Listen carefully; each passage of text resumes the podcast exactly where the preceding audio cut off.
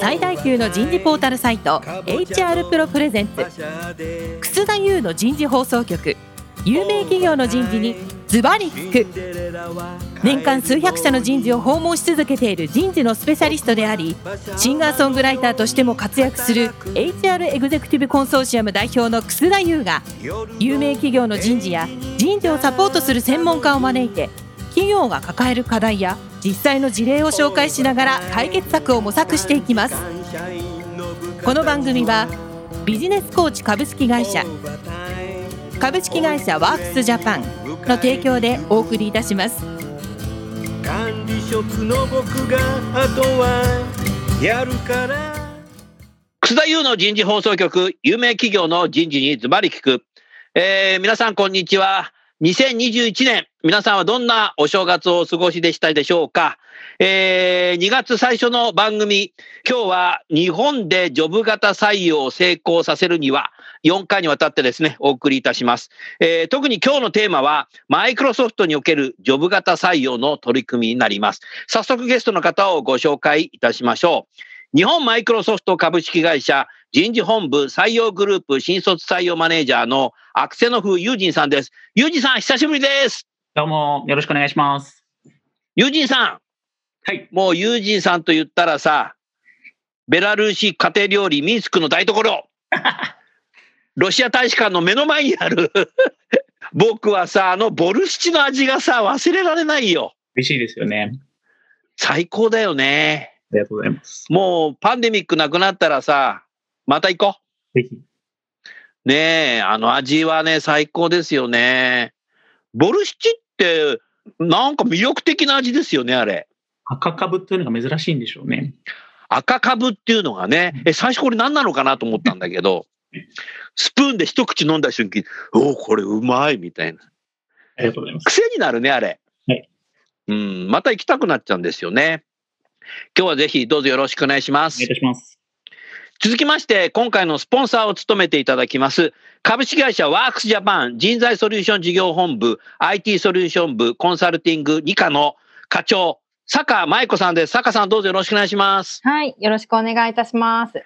さあ、早速ですけども、マイクロソフトにおけるジョブ型採用の取り組み。もう、ユージンさん、マイクロソフトでは新卒採用っていうのはもう何年目になったかな ?4 年目 ?5 年目？あの、この役職についてから4年目になりますね。もう4年目になったんだね。早いね。あの、入社された方は活躍されてますか？おかげさまで。はい。おー、いいね。素晴らしいね。ありがとうございます。あのー日本マイクロソフトさんは品川の本社があってね、時々私行きますけど、採用はジョブで採用してんのね。コース別みたいになってるんだ。えっ、と、最終的にはもうジョブですね。はい。ジョブ？はいなるほど。そうですか。そうすると、見極めるのが大変ですね。あの、それぞれのジョブにおつなぎするのがやっぱり難しいなっていう思いはありまして、やっぱり経験してうん。ない仕事ですので、うん。入り口を用意してあげるかみたいなところはかなり工夫してるかなと思います。なるほどね。そうすると、インターンシップだとか、採用の面接で、その学生さんの思考だとか、いろいろこう聞きながら、うん。どのジョブがいいかっていうこと自体を探してあげるっていうこととうん、学生も何かあるかもしれないね。マーケティング行きたいとかさね。最近の学生さん見ていて、ポテンシャルはどうですか？電車はとても高い方が多いなって感じるのと、あとはすごい若いうちからやっぱりビジネス経験をしている方が増えてきてるなっていうのは本当にビジネス経験をしている。数年前と比べると格段に増えてきたなって思いますね。どんな経験されてますか？あの、やはり IT ベンチャーとかで長期インターンシップっていうのが非常にもう当たり前のようになってきていて、で、そういったなるほどやっぱり経由して、まあ、かなりその仕事とはどんなものか、PDCA とはどんなものかみたいなのはやっぱりもうある程度身につけた上で、例えば3年生になって、おーそれはやっぱり見ていてすごいワクワクしますね。なるほど。うん。あそういうことなんだね。じゃあもう、ぼーっとしてる学生じゃダメだね。なるほどな。そうすると、学生側も、やっぱりマイクロソフトで働きたいと。エンジニアになりたいとか、なんか自分の腕をもっと磨きたいっていうポテンシャルの高い人が多いわけだ。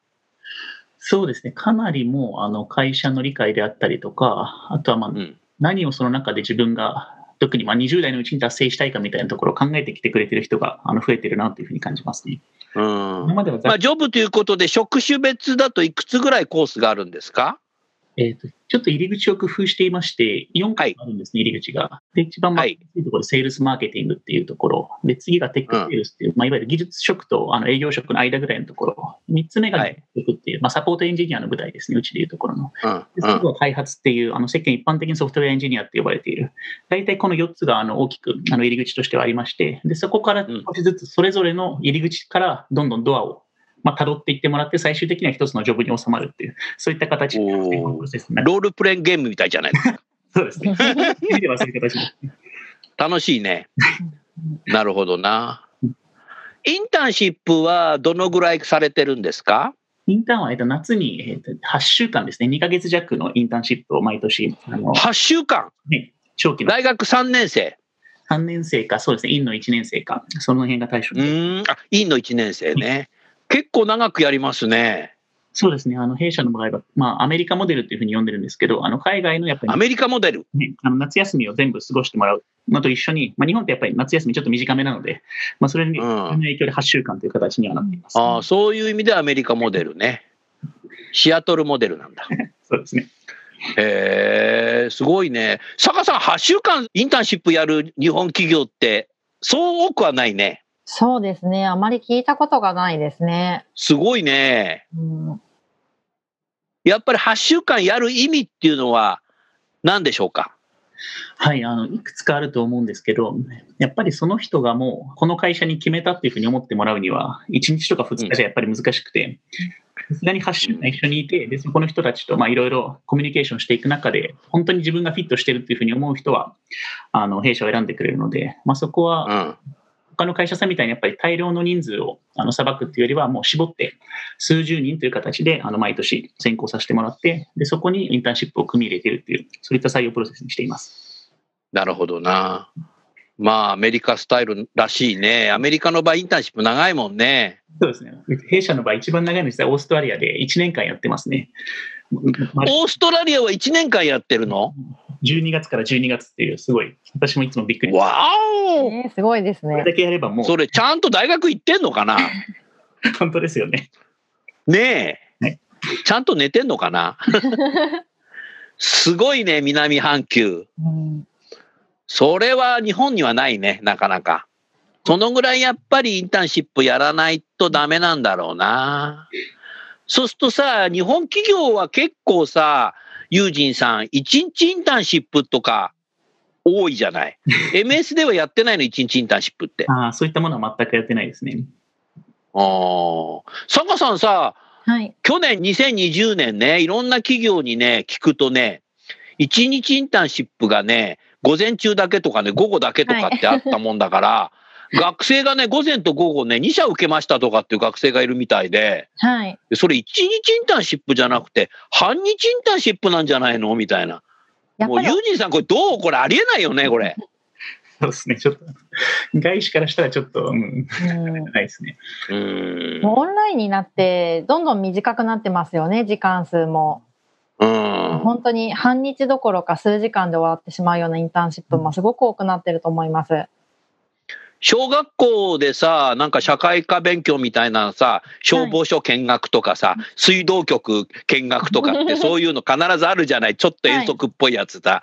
はいなんかさ、消防署行って消防署ちょっと乗ってさ、消防士になる人って少ないと思うんだよね、俺。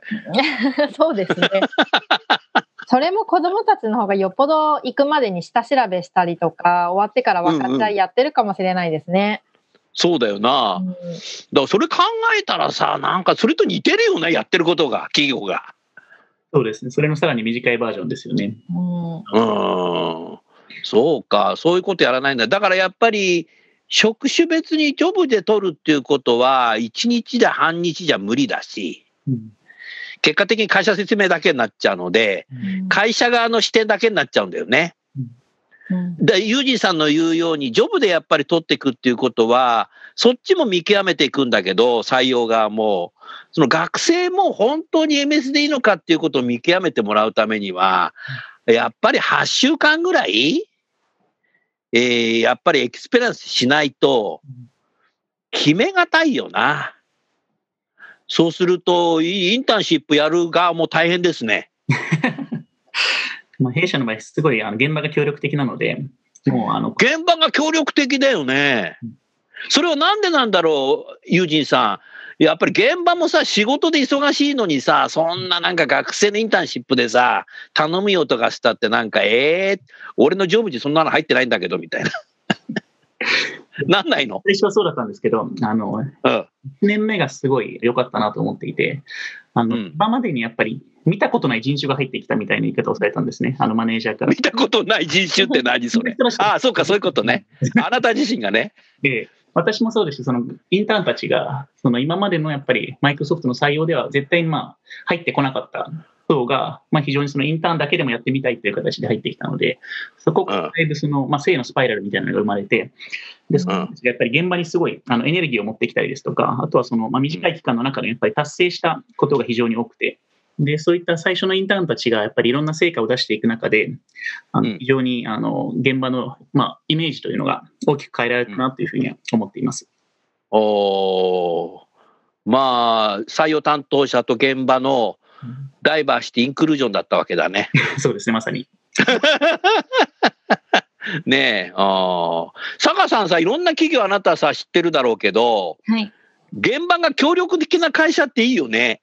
そうですね。やっぱその人を大事にしてる会社っていうところがすごく社員さんから伝わってきますよね。おお大切な言葉だね。うん意外とね、僕の知ってる会社で現場がすごく協力的じゃない会社もあるみたいで、はい。さっき言った自分たちの仕事でパンパンなのに、そんなのもう自分の MBO に入ってないみたいな。なんかね、そういうカルチャーの会社もあるんだって。はい。カルチャー大切だね。本当にそうですね。うん、結局でもさ、もう4年もやってると、そういうインターンシップをやって、入ってきた方が、またその今度学生にインターンシップやる現場の社員になる可能性があるよね。かなりそのメンター制度っていうのがうちの場合あるんですけど、そのメンターになあってきてますね。1年目、2年目の。そうすると、パイプラインができてるってことだよね。まさに。はい。そういうことになります。これはね、一夜にしてはできないんですよ、うんパイプラインっていうのはね、坂さはい、そん。うです、ね。これを作ったユージンさんはすごい。うんこれはすごいね。あーなるほどな。やっぱりそういうサイクルが回ってる会社さんってその評価に紐づかなくても結構リクルーターさんが積極的に学生さんのフォローしてくれてたりしますよね。やっぱ自分も採用の時にお世話になったから後輩たちにつなげたいっていうふうに考えてくれるような社員さんがいるとすごくスムーズだと思います。うん。うん、日本マイクロソフトさんってキャリア採用をすごくされていて、ずっとうん。キャリア入社の方たちがもうプロフェッショナルとしていっぱいいるわけじゃないですか。はいそういう中でこう新人君が入ってくること自体、うん入った後ちゃんと育成してんの？オンボーディングの話。もちろん。まあ研修ももちろんありますし、その後のやっぱり現場でのメンタリングっていうのがやっぱりかなり力を入れていて、メンタリングって具体的に言うとどんなサポートされてますか？はい、あの新卒の場合、必ずあの業務メンターっていうのと、あとは、まあ、うちの場合、新卒メンターみたいな言い方をするんですけど、2人つく、はいなので仕事をして二人つくの先輩が、2人つきます、はい、必ず。どのぐらいのベテランの方がつくの？先輩って業。務メンターの場合は本当にもう様々で、あの10年選手とか20年選手もいらっしゃいます。おでその新卒メンターはやっぱり最近入ってきた新卒がつくので、まあ、ここは多分うん入社5年目以内ぐらいの方が大体当てられます。おーなるほどね。近しい、ジェネレーション的にはねそうな。んですね。で、後者はどちらかというと、やっぱりキャリアの相談であったりとか、あの自分が困ったことを、まあ、うん同じようにあの経験してほしくないということで、ご対応いただいているという形ですね。なるほど。それは1年ぐらいつくんですか、メンターは？ずっとつきます。あの、どちらかが辞めたいと言わない限りずっと続きますね。1年だけじゃなくてもいいの？もちろんです。はい。ど、どちらかが辞めたいって言わない限りずっといいんだ。え、坂さん、これすごくない？いやすごいです。大体1年ですよね。うんうあん、そこも自立させてんだね。自分たちで考えてくださいってことになってんだね。あの新卒に限らずメンターってすごいお互いなってもらったりとか、あの、うん普通にあるんですね。あの中途社員、入社の人でも。私もそメンターの方いますし、メンティーもいますし、なんかそういっああなたもいるんだ。た、常に、はい、そういったのがもう会社の制度というか、もうカルチャーですね、それも含めて、あの存在してるそれを新卒の人には、まあ、少し手厚めに指名してあのやってもらってるという形ですね。うんやっぱ人間っていうのは頭で分かってても心が止まっちゃうことってあるじゃないですか。明日から期末テストなんだけどゲームしちゃった自分とかって必ずあるよね 中高生の時ね。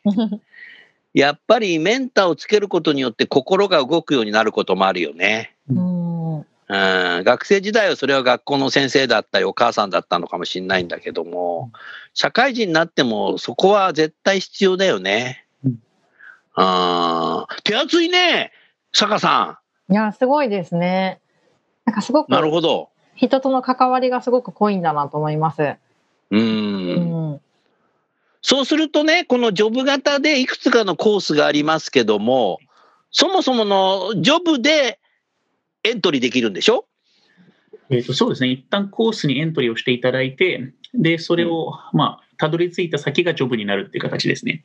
ああそっかコースで採用してるわけね。あのお応募ができるようになってるのねここは。はいコースです。その後、いろんなドアを開けてって、そうです。最後のドアが、セールスマーケティングですとか。そうです、そうです。その中のより大手法人営業ですとか、あのお技術営業ですみたいな形のあのつなぎ方を最終的にはしています。お昨年2020年は、まあ、パンデミックが続いて、今も続いてるけども、その夏頃に多分インターンシップをやった時に、すべてやっぱオンラインでされたんですか ?Teams で。はい、おっしゃる通りですね。フルリモートで、あの Teams で、はい、あの、一度のインターンシップに学生さんは何人ぐらい入ってくるんですか？はい、あの弊社の場合は昨年です40人ぐらいでしたね。?40 人ぐらいはい。それぞれのコースに？えー、と全部合わせてですね、それぐらい。あ全部合わせてはい。おお。それはユージンさんも少し入ってみた？えー、と私も入ってみるというよりも、えーと最初のコンテンツが全部人事主催なんですよ。あのあ、そうか、あなたがやんなきゃいけないんだ。私とチームで、はい、あの4日間ぐらいあの丸々あの私たちが提供して、でその後で現場に、まあ、お渡しするというか、まあ、昨年の場合はオンラインでお渡しするみたいな形でやらせていただいたんですけど、そういったうん最初やっぱりすごいプレップを重視するんですね。あのカルチャーのこともあったりとか、あと、まあうん、会社の組織とかその関連性についてあのいろんな人から話を聞いてもらってで、その後自分の部署に行くっていうような、そういった仕組みにしています。そうすると、一昨年の2019年の夏はうん、品川のオフィスに来てもらったの？あまさにそうですね。あの出社してもらってました。その時は Teams 使ってなかったんだ。あの在宅も結構皆さんするので、あの人によっては Teams をもちろんあの使ってますし、あの会社にいてもほとんどの会議はまだ全員同じ部屋に集まるってことはめったにないので、うんあのチームああ。ですね。MS は Teams 使いこなしてますよね。ありがとうございます。そうすると昨年夏、もうすべてインターンシップをオンラインでやってて、学生さんの反応はどうでしたか？はい、あの最初すごい不安だったんですね。あの本当に皆さんあの満足いただけるかみたいなところは。ただ実際あるよね。えー実際にやってみて、まあ、楽な部分もあるんですよね。やっぱり出勤をしなくていいですとか、あとうん。遠隔地からでもあの参加ができたので、かなり地方の人が多いうん。ですね。あの昨年うん。なので、そういったまあプラスの部分と、あとはやっぱり成果を出さなきゃいけないっていうところが、会社に行くだけが成果ではなくて、やっぱり何か自分でプロジェクトを回して、まあ、それをいろんな人とつながって発表してっていうのが、まあ、よりその成果重視の姿勢はあの見せられたんじゃないかなというふうに。うんあー今のね、言葉はすごいよね。会社に行くだけが成果じゃない。うん名言だね、これ。ユージンさんね、もう人事放送局は、ものすごい人数の人が聞いていて、スマホでね、聞いてる人が多いんだけど、スマホで聞きながらね、メモする人も増えてきているので、今の名言はね、メモしたね。うん800人ぐらいがメモしたんじゃないかね、坂さん。はい、そう思います。会社に行くだけが成果じゃない。うん 素晴らしいね。うんおっしゃる通りだよね。はい。うん。やばいと思った人いるんじゃないの？俺会社に行ってただけだみたいな。いや、多々いますよね、多分。ドキッてしちゃったの。うん。坂さん、ユージンさんにさ、今日のこのテーマで、マイクロソフトにおけるジョブ型採用の取り組みで、はい。何か質問がございますか？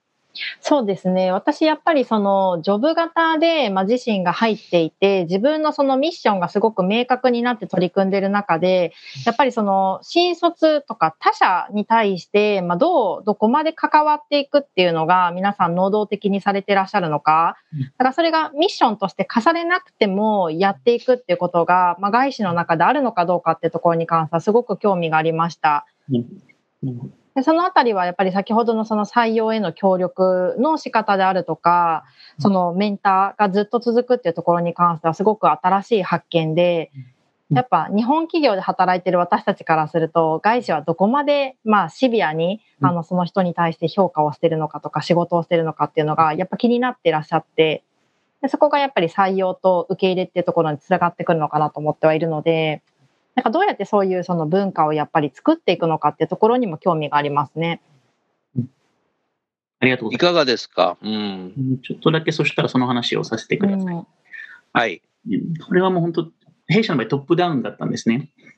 おあの5年前ぐらいにあの本社の方の社長が変わりまして、はい。はい。これまでにあの成果っていうのが、まあ、これ人事制度の話になってくるんですけど、100%個人の成果だったんですね。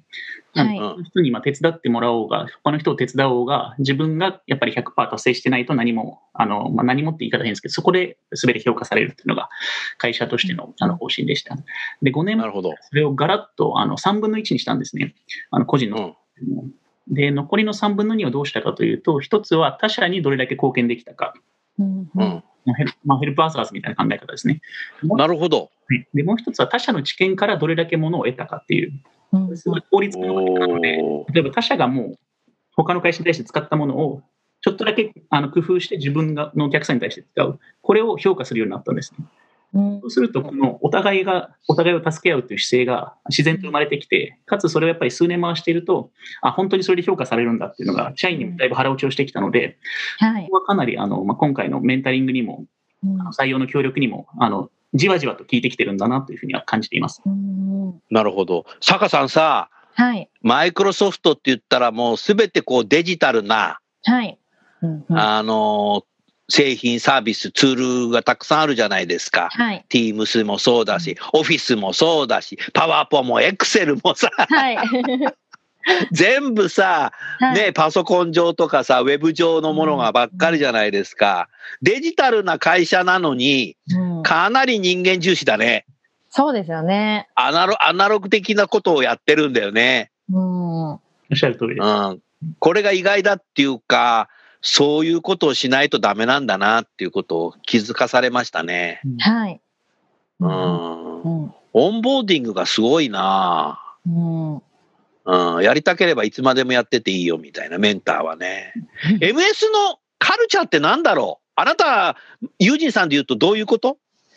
まあ、これ本当に個人によってあの好みがあるので、あのうん。私の場合は多分 D&I っていうのが一番、まあ、刺さるというか、ダイバーシティインクルージョン。はい、まさにそうですね。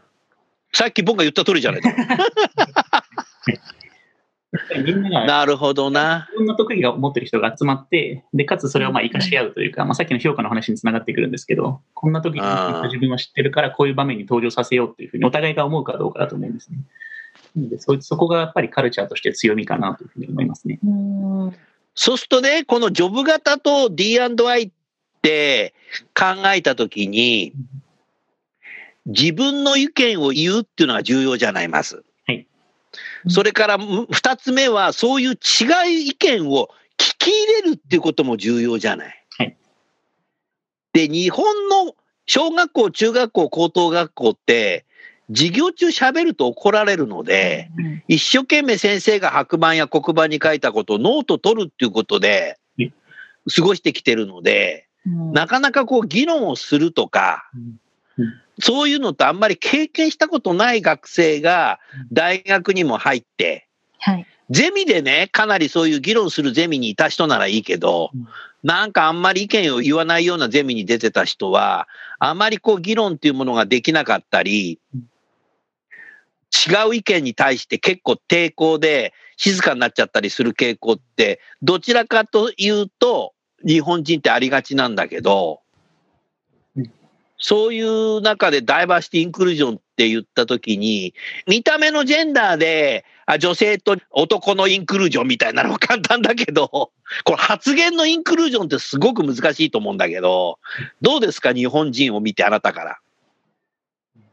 本当にやっぱり内視にいたことも私の場合長いので、あの、うん。経験と比較日系企業にいたいらしたもんね、あなたはね。この経験と比較するともう本当に発言しやすいですし、あの発言してない、発言しやすい。あの刺されるんですよ、発言してないと。あの、まあ、いい悪いは別として、あの、あなたまだ意見言ってないよねっていう。鍛えられるね、坂さん。悪い悪いはいじゃなくて、あなたせっかくこの場にいるんだから、ここは発言してくださいっていうのが当たり前なんですよね。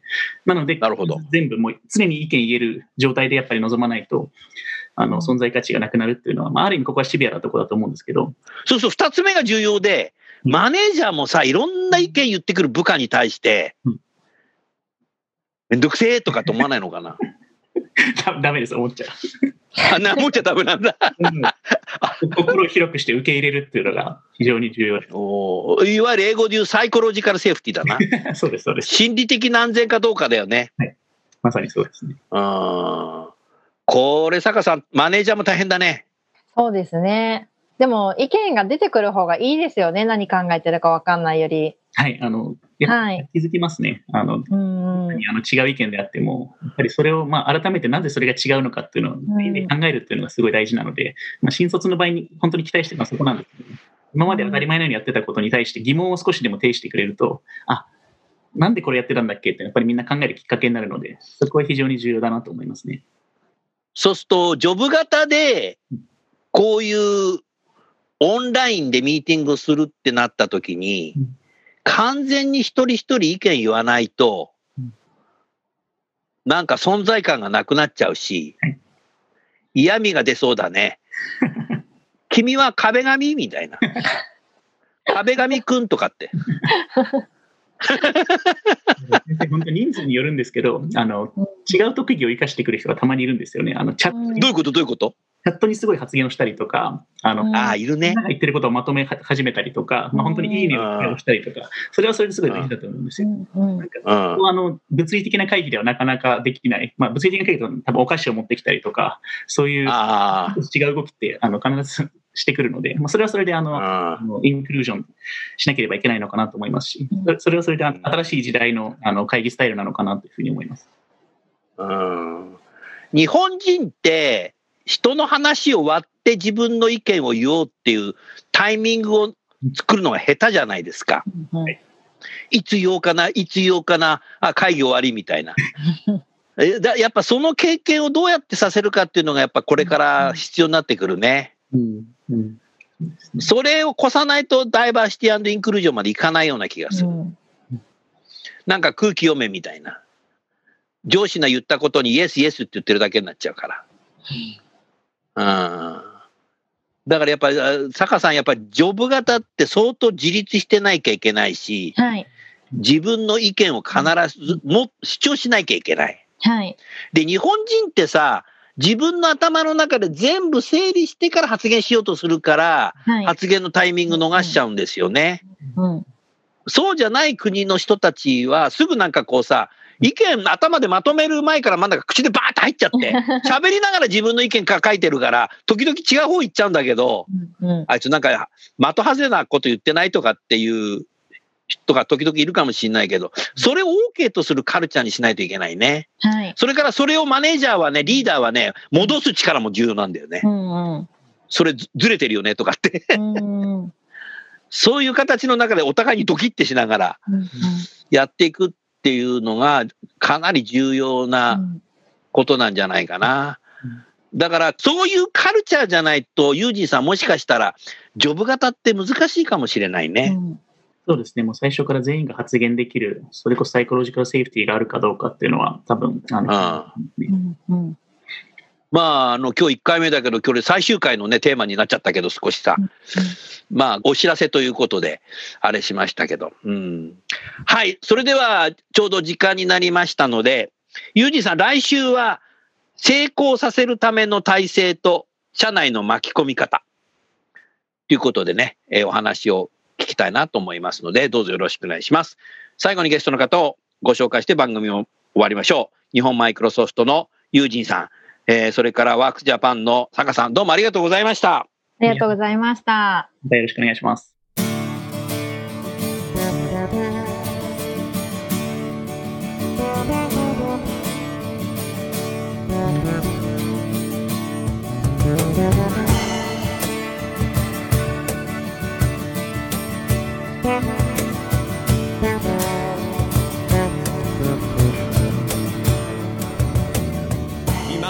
今日のお話はいかがでしたか？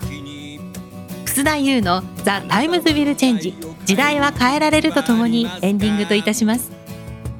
この番組は日本最大級の人事ポータルサイト HR プロのウェブサイトからもお聞きいただくことができます。HR プロでは人事領域で役立つさまざまな情報を提供しています。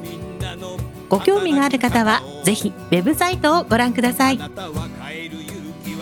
この番組は人と組織の生産性を高めるビジネスコーチ株式会社。企業の人材採用支援キャリア支援を通じて人と企業の持続的な成長と価値創造に貢献する株式会社ワークスジャパンの提供でお送りいたしました。それでは来週もお楽しみに。